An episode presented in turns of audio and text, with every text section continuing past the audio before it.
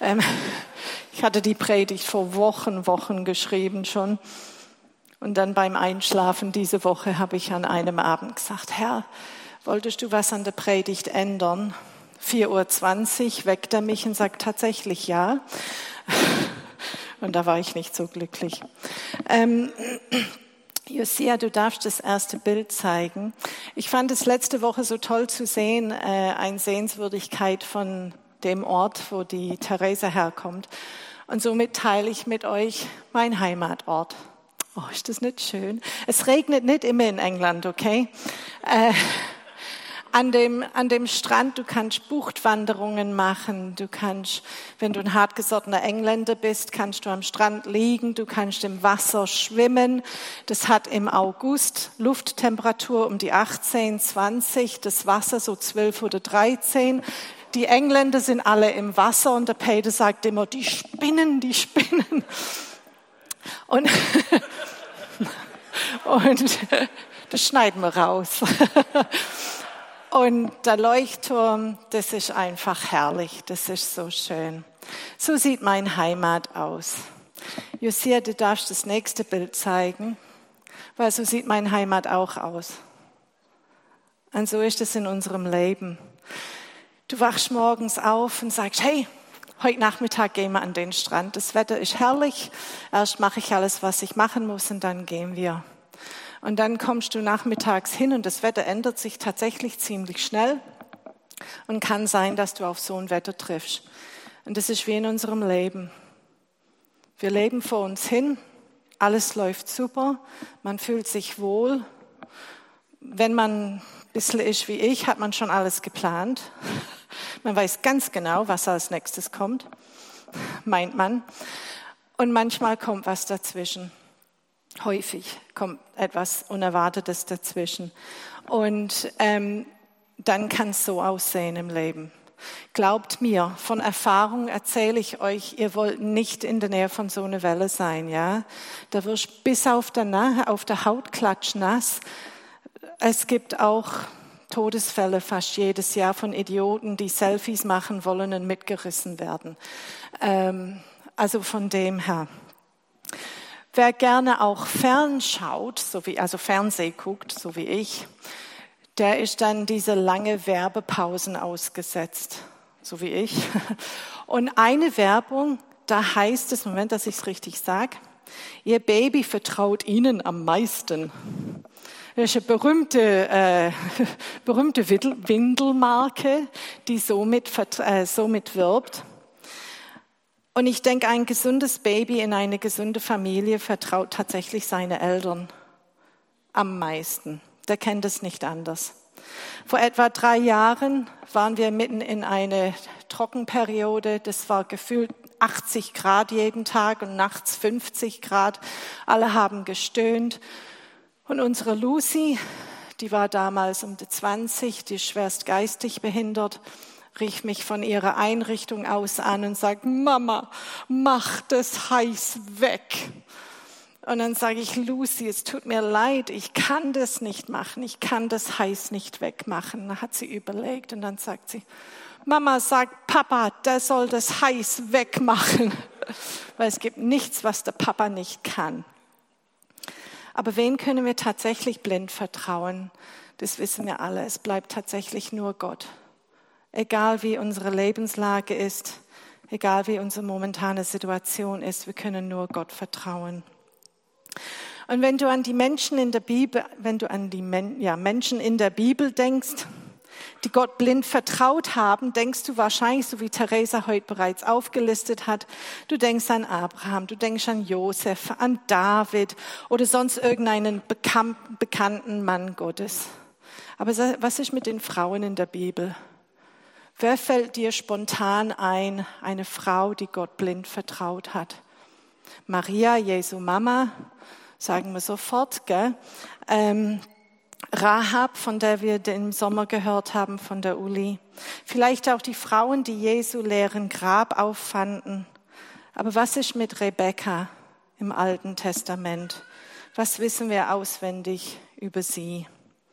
Das erste Mal, dass ich mich mit der Geschichte von Rebecca auseinandergesetzt habe, war ungefähr am 1. Juni 1996. Ja, die Hälfte war nicht geboren, das ist mir bewusst. Aber trotzdem gab die Geschichte damals auch schon in der Bibel. Und meine, ich, Peter und ich wollten eine Woche später heiraten.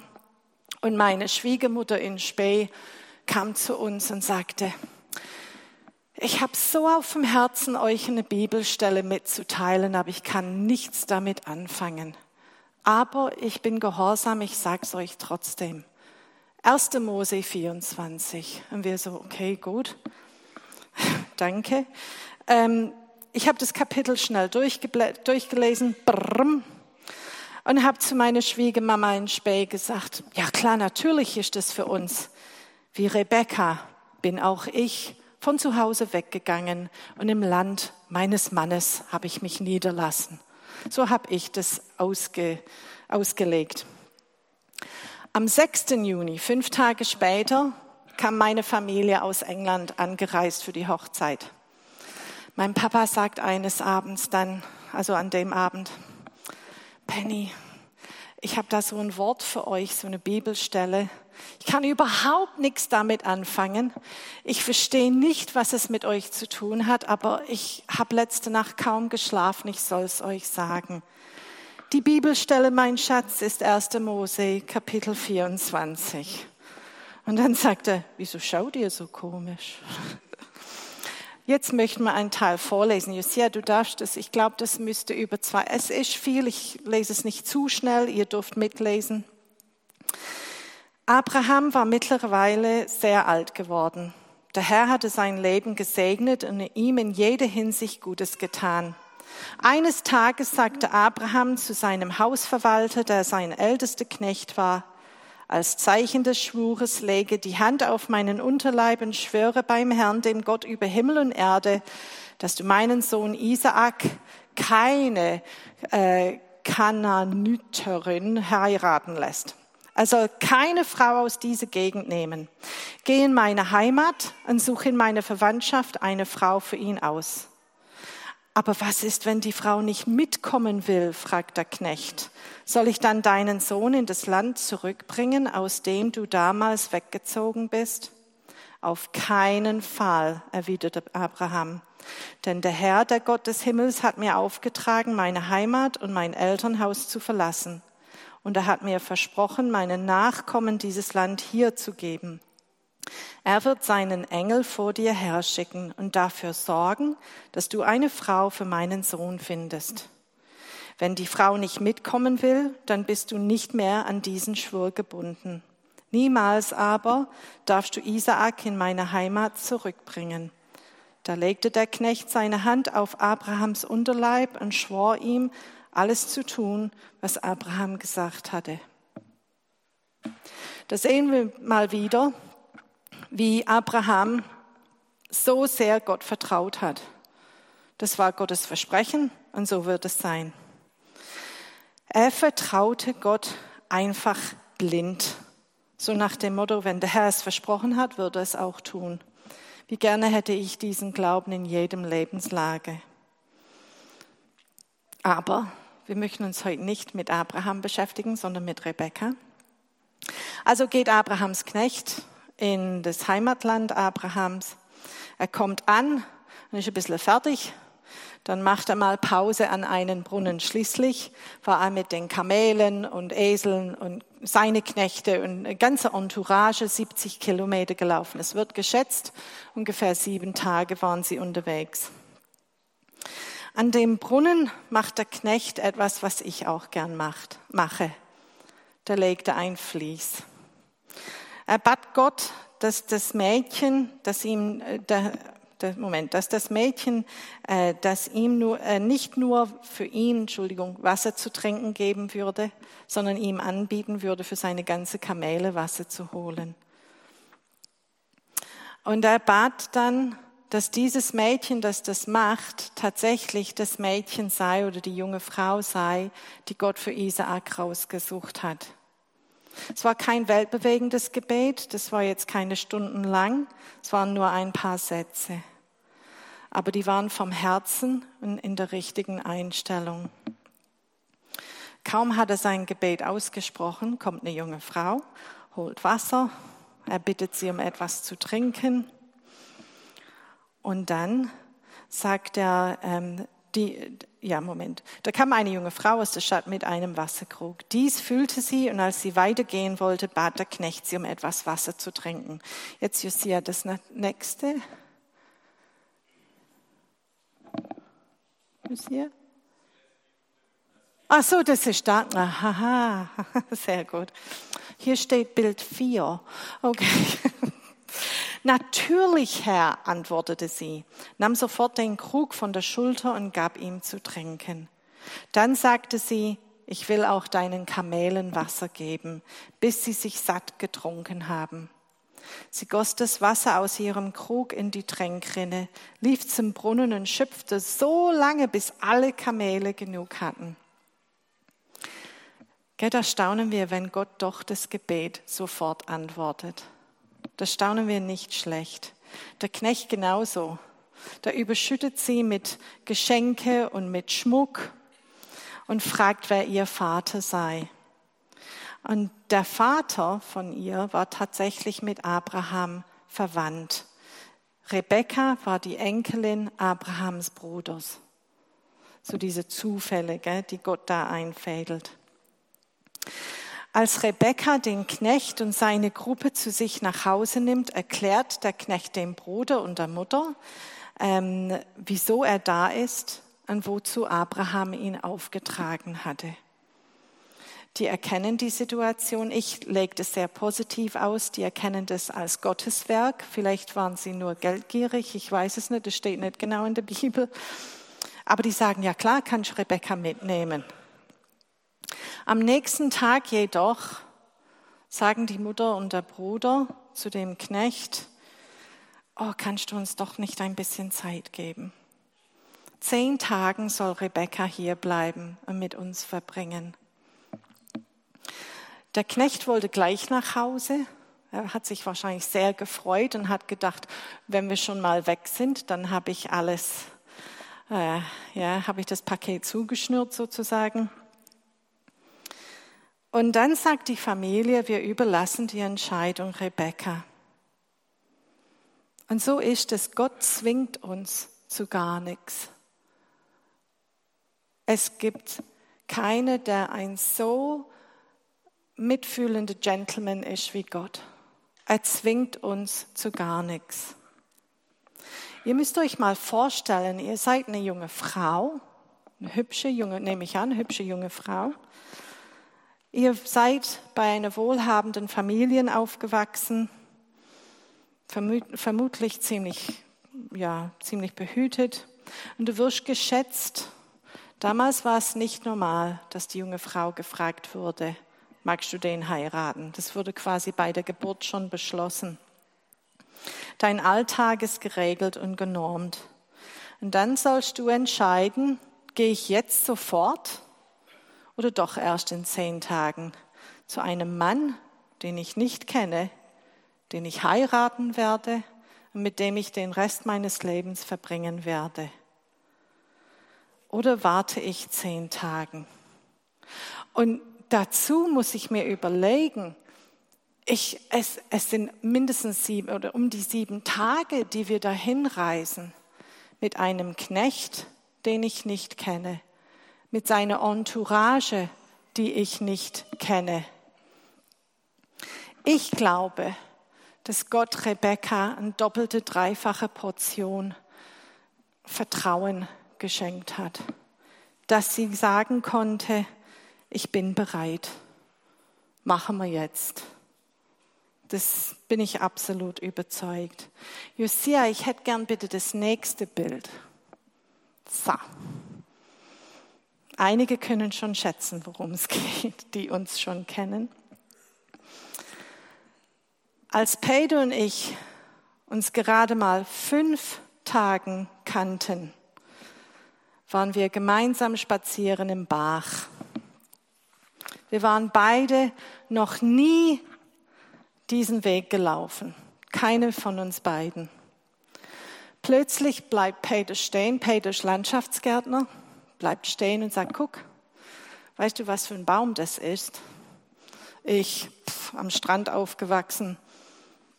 Apfelbaum, mm -mm. Birnenbaum, mm was gibt's noch für Bäume? Und während ich da total falsch vor mich hinschätze, sagt der Peter, das ist ein Kirschbaum in seiner vollen Blütenpracht. Ich so, ja, schön, schön. Kommen dann Kirschen und denk schon, oh, können wir irgendwann hier spazieren gehen und Kirschen essen. Da spürte ich, wie Gott zu mir gesagt hat, nimm ihn an die Hand. Ich war, ich meine, ich finde es jetzt, als ich das geschrieben habe, habe ich auch gedacht, das glaubt dir keine, dass du da ein bisschen Angst hattest. Weil der Peter ist zwar groß, aber der liebste Mensch. Aber ich habe einfach Erfahrungen machen müssen als Studentin, die nicht schön waren. Und als Gott mir gesagt hat, nimm diesen riesengroßen Kerl, den du gerade mal fünf Tagen kennst, an die Hand mitten in der Pampa, also wirklich, Bach ist schön, ja, aber da ist kein Mensch da, wenn du außerhalb Bachs spazieren gehst. Also sage ich innerlich, was Herr? Das kann nicht dein Ernst sein. Und der Peter erzählt weiterhin nichts ahnend von dem Baum. Und dann habe ich gespürt, wie Gott mir sagt, Penny, ich habe gesagt, du sollst ihn an die Hand nehmen. Ich sage innerlich dann, ja, und was ist, der ist so groß und so stark und so kräftig und was ist, wenn er mit mir was Böses vorhat? Und dann habe ich gesagt, Herr, ich mache einen Deal, also innerlich, ich mache einen Deal mit dir. Ich nehme diesen Riesen an der Hand mitten in der Pampa. Und wenn er mir was Böses tun will, musst du höchstpersönlich vom Himmel runterkommen und mich retten. Das war der Deal. Also, gehorsam wie ich war, nahm ich den Peter an die Hand. Er stand mir gegenüber. Ich nehme ihn an die Hand, aber so in etwa. Das ist seine Hand. Ich nehme ihn so an die Hand. So wenig Körperkontakt wie möglich, aber gehorsam, dachte ich. Und dann sagt Gott, nimm ihn richtig an die Hand. Und ich so, nahm ihn richtig an die Hand. Da guckt mich Peter mit Tränen in den Augen an und sagt, seit anderthalb oder zwei Jahren bete ich für meine künftige Frau.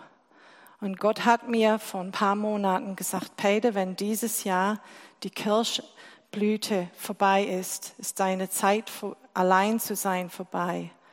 Und da wird deine Frau hier sein. Penny, du wirst meine Frau. Ich gucke ihn an und sage, ja, das weiß ich.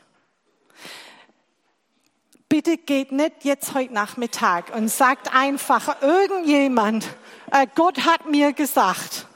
Weil Gott hat uns beiden angesprochen. Peter jahrelang, dann müsst ihr ihn mal gelegentlich fragen, hat alles aufgeschrieben.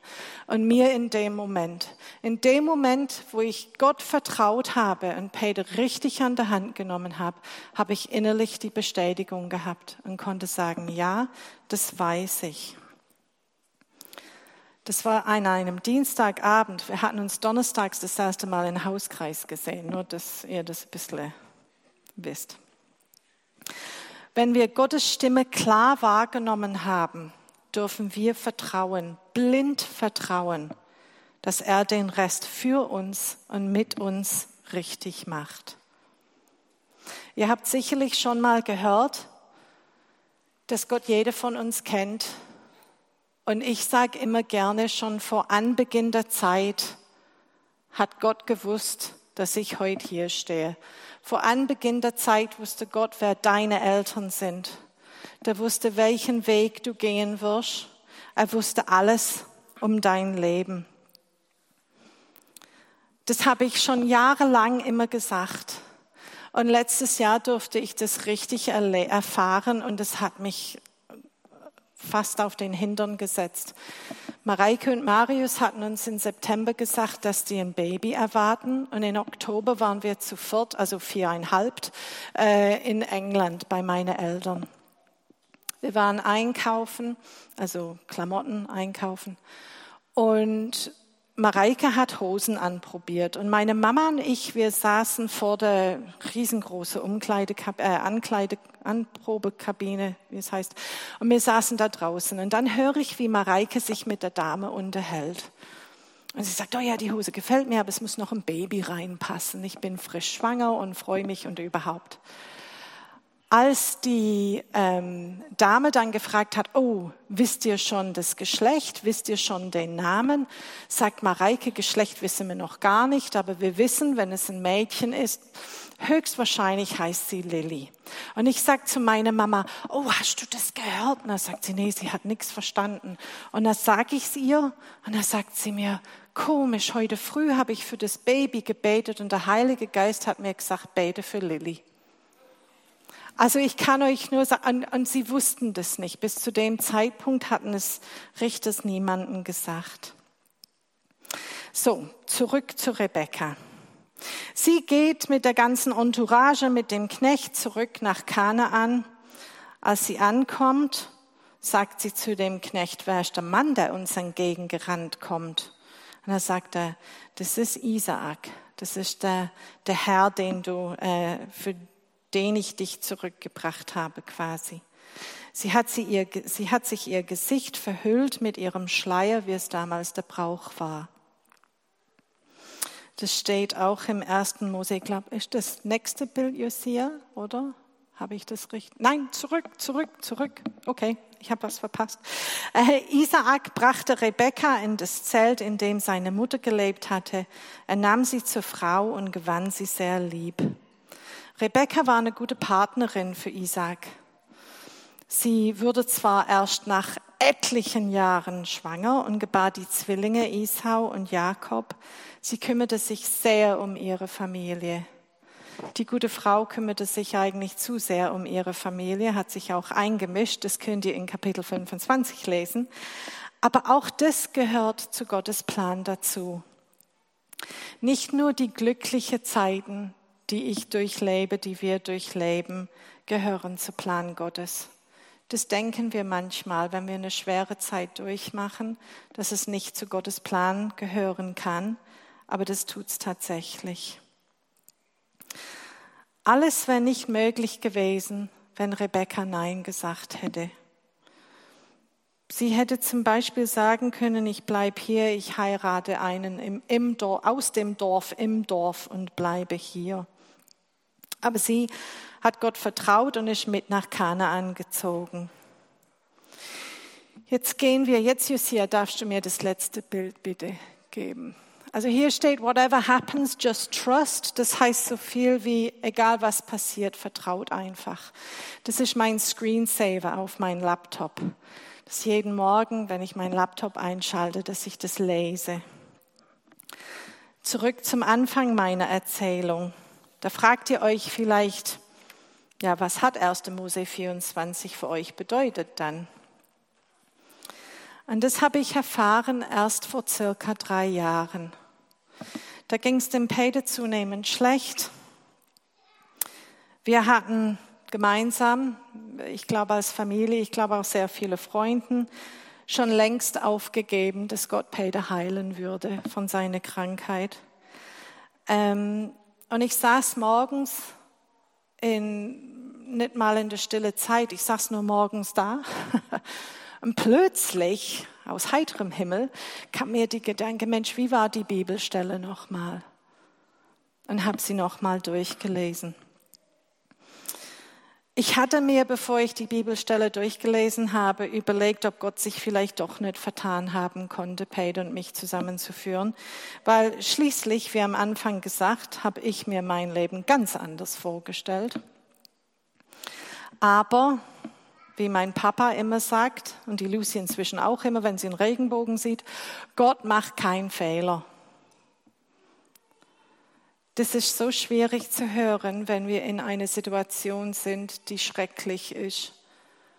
Aber dieses blinde Vertrauen zu sagen, hey, Gott, ich verstehe dich nicht, aber trotzdem kann ich sagen, ich weiß, du machst keine Fehler. Da liegt sein Segen ganz fett drauf. Ich habe das Kapitel gesucht, ich habe es gefunden und wieder gelesen. Bei dem letzten Vers hat mich der Blitz getroffen.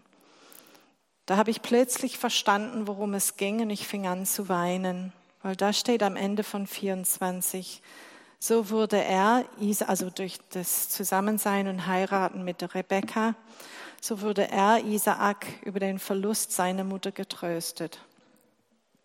Und mir wurde klar, Gottes Plan schon vor Anbeginn der Zeit war, dass sich Peter in schweren Zeiten ein Trost sein würde. Klar, man tröstet sich in Freundschaft, man tröstet sich an der Arbeitsplatz, in der Familie. Aber warum wurde dieser Satz extra in der Bibel geschrieben? Das ist was Normales, dass man sich gegenseitig tröstet. Und dann kam mir die Gedanke, ich glaube, dem Isaak ging es richtig schlecht. Ich glaube, da ist in einem richtigen psychischen Tief gefallen.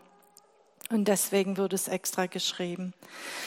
Bin der festen Überzeugung, dass Rebecca und ich Notizen austauschen könnten. Du sag mal, wie bist du damals mit dem und dem umgegangen? Und wie sehr hat dich das und das genervt oder geärgert oder wehgetan oder wie auch immer? Ähm, vielleicht findet ihr mich mal im Himmel in einer Ecke mit der Rebecca. da reden wir nur positiv. Aber das war 25 Jahre nachdem jeweils ein Elternteil von uns die gleiche Bibelstelle gegeben hat. Das ist ein Vierteljahrhundert. Mensch, ich werde alt. Aber egal wie lange es her ist, dass jemand dir eine Bibelstelle gegeben hat oder du für dich eine Bibelstelle gefunden hast, nur weil es heute noch keine richtige Bedeutung für dich hat, heißt es nicht, dass es nicht für dein Leben eine Bedeutung haben wird. Ich möchte euch herausfordern, dass ihr heute noch alte Bibeltagebuch oder heutzutage macht man alles online. Da scrollt ihr halt eine halbe Stunde. Findet die Bibelstellen, die euch wichtig sind, die euch wichtig gewesen sind. Markiert sie in eurem Bibel.